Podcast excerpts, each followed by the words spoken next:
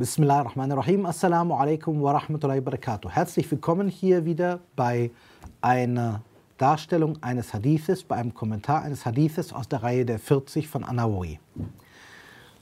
Bei diesem Hadith geht es um die Frage der Brüderlichkeit, um die Definition, die Darstellung, was ist eigentlich Brüderlichkeit, Uhuwa in dem Sinne. Und natürlich parallel männlich-weiblich, das ist jetzt hier keine große Frage. Das betrifft Männer und Frauen gleichermaßen. Und hier werden interessanterweise zuerst Beispiele aus dem Handel erwähnt. Und das hat Gründe.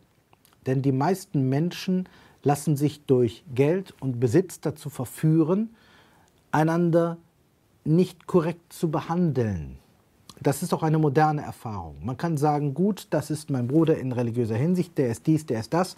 Aber heißt das, dass ich ihm einen guten Preis gewähre? Heißt das, dass ich ihn korrekt behandle?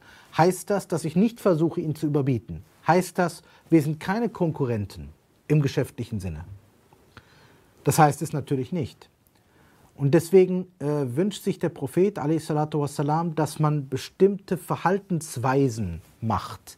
Es ist klar, dass es manchmal ein Konkurrenzverhalten gibt, aber das, so dieser Hadith, darf nicht dazu führen, dass man den anderen zerstören will.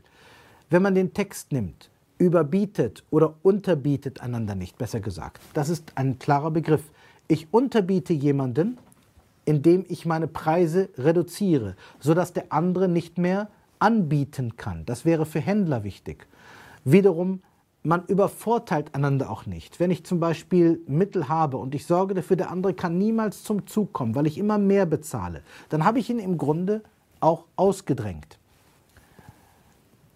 Was hier angedeutet wird für den Handel, gilt aber auch für andere Dinge.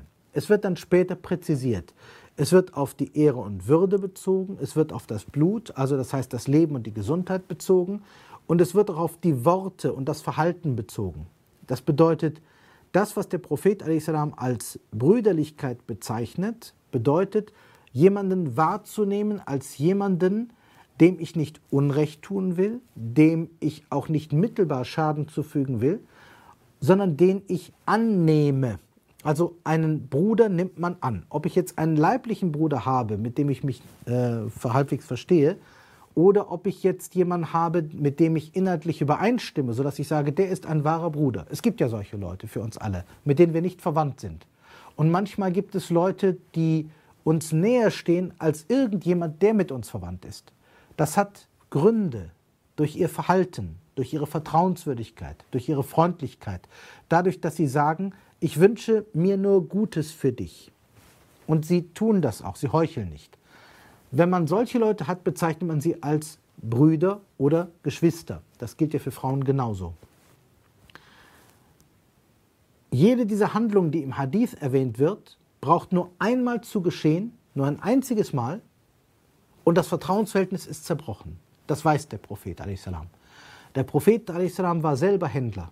Er hat selber die Erfahrungen gemacht. Und die waren mit Sicherheit nicht einfach.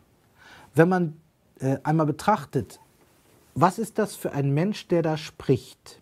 Das ist ein Mensch, der zu einem bestimmten Zeitpunkt seines Lebens als Waisenkind sich durchschlagen musste, der zu einem bestimmten Zeitpunkt seines Lebens aufgenommen wurde von einigen Verwandten, der mitgezogen ist in Handelskarawanen, der später mit ungefähr 25, 26 betraut wurde, der sich Vertrauen erworben hat. Und deswegen sagt er auch, Du kennst einen Menschen nicht, so heißt es in einem parallelen Hadith, du kennst einen Menschen erst, wenn du mit ihm einen Handel abgeschlossen hast. Denn hier betrügen die meisten. Die Freundlichkeit ist billig, sobald es nicht zum Geschäft kommt. Die Brüderlichkeit scheint naheliegend zu sein, bis sie sich beweisen muss. Und genau das ist der Punkt. Die Dinge, die der Prophet hier aus seiner Lebensweisheit heraus nennt, sind praktische Dinge, in denen in der Regel Betrug, Schaden und äh, äh, Übervorteilung und andere Dinge vorkommen. In einer anderen Überlieferung, die hier parallel ist und die auch, äh, sagen wir mal, in eine ähnliche Richtung geht, wird dargestellt, dass in der Regel die meisten Leute, die kaufmännisches Tun betreiben, betrügen. Da gibt es eine berühmte Überlieferung, Atajir as-Saduq, der aufrichtige Kaufmann kommt ins Paradies. Warum kommt der aufrichtige Kaufmann ins Paradies? Einfach weil es so wenige davon gibt. Die meisten Kaufleute sind nicht ehrlich.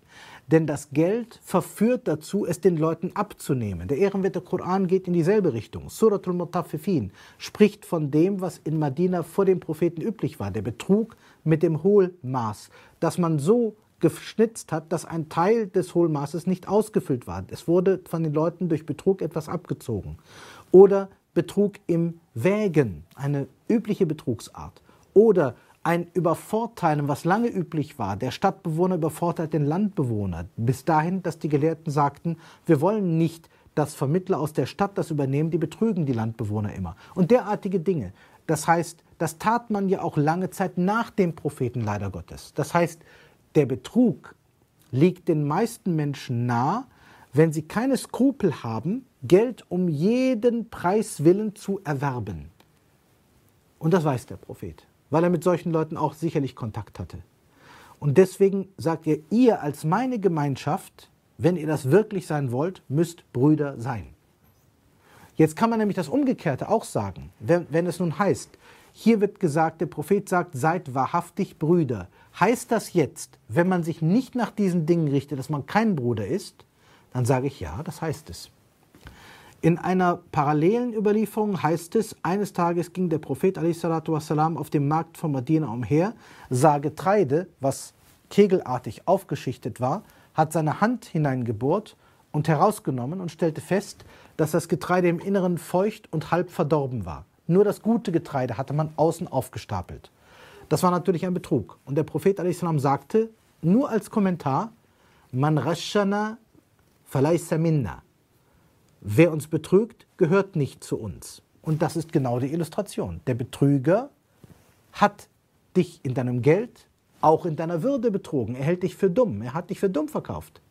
Und das hat er getan und er hat deinen Schaden in Kauf genommen und er hat deinen Ruf geschädigt und er hat dein Geld geschädigt und mittelbar durch deine, seine Nahrung, die er, dir, die er dir verdorben gegeben hat, hat er dich und deine Familie ja auch geschädigt. Also der Schaden ist auf vielfacher Ebene. Darum, das, was der Prophet am Ende sagt, ist eigentlich die Chulasa, die Schlussfolgerung aus dem, was er vorher sagt. Er sagt, keine Übervorteilung, kein direkter Betrug. Ähm, schaut, dass einander ihr helft nicht, dass ihr euch schadet. Und deswegen heißt es, und Ehre und das Leben, wenn wir das Blut als Leben bezeichnen und so weiter, das soll geschützt sein. Wie kann denn zum Beispiel als Schlusspunkt dazu, wie kann denn einer dieser Aspekte geschützt werden? Zum Beispiel, wie kann ich, wenn ich meine Verantwortung ernst nehme, diese Dinge bei einem Muslim beschützen? Zum Beispiel, indem ich andere davon abhalte, ihn zu betrügen, wenn ich das weiß. Selber mich abzuhalten in meiner Begierde, dass ich zum Beispiel die Unwissenheit oder Unerfahrenheit ausnutze. Dass ich jemandem auch gute Ratschläge gebe. Schau mal, wenn du das kaufst, mach das da und da. Denn ich fürchte sonst einen Schaden für dich. Deswegen auch Adinu Nasiha, wie es an anderer Stelle heißt.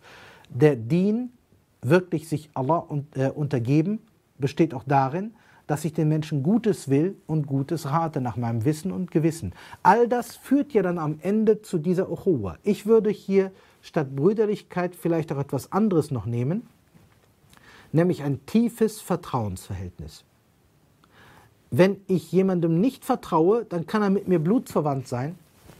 Ich werde doch mit ihm nichts anfangen. Ochuwa wird manchmal von den Propheten beschrieben wie ineinandergefügte Hände. Also das bedeutet, ich habe keine Berührungsangst. Ich will doch keine Berührung haben mit einem, dem ich nicht traue.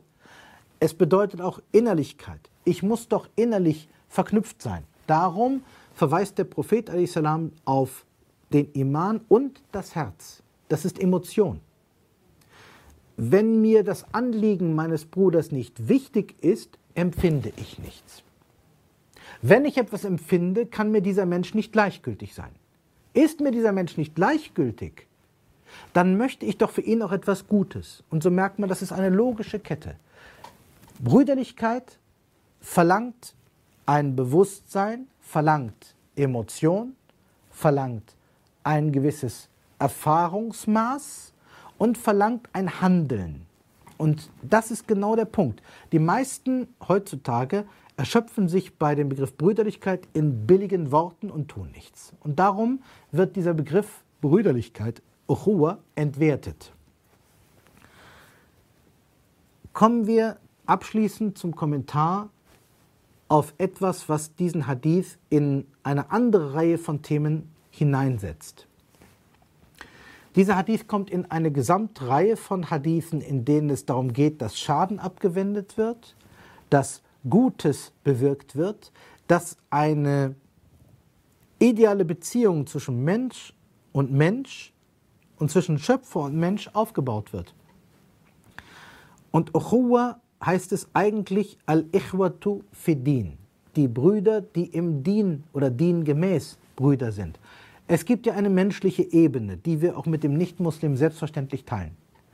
Aber es gibt ein, einige Anrechte, die der Muslim speziell bei uns hat. Stichwort, wie der Prophet an anderer Stelle sagte, der Nachbar hat ein Anrecht, wer immer er ist. Aber der Muslim hat auch ein spezielles Recht, unabhängig davon. Und deswegen sagt zum Beispiel der Imam al-Rasali und im Kommentar teilweise auch der Imam al-Nawawi an dieser Stelle, wenn man das so betrachtet, dann multiplizieren sich die Rechte und Pflichten, aber wenn sie eingehalten werden, multipliziert sich auch die innerliche Beziehung und das Band.